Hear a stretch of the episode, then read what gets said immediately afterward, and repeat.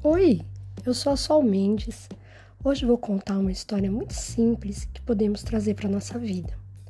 Diz assim: A Escola dos Bichos é de Rosana Rizuti.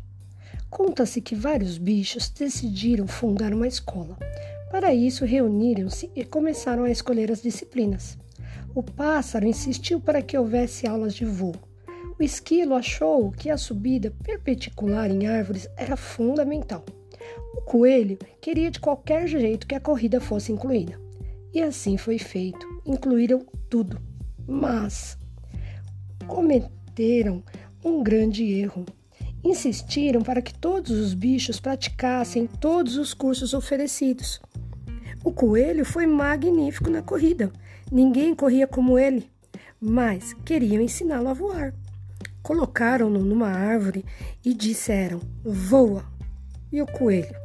Ele saltou de lá e simplesmente, puft, coitadinho, quebrou as pernas.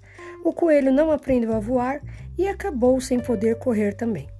O pássaro voava como nenhum outro, mas o obrigaram a cavar buracos, como uma topeira.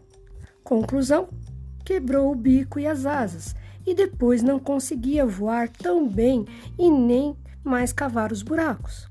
Sabe de uma coisa?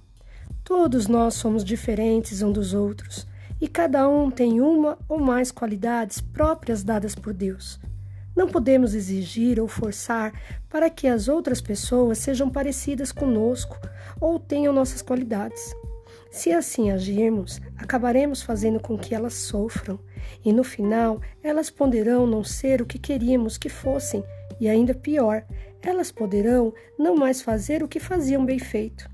Portanto, respeitar as diferenças é amar as pessoas como elas são. Vale a pena pensar. Um beijo no coração e na alma, Sol.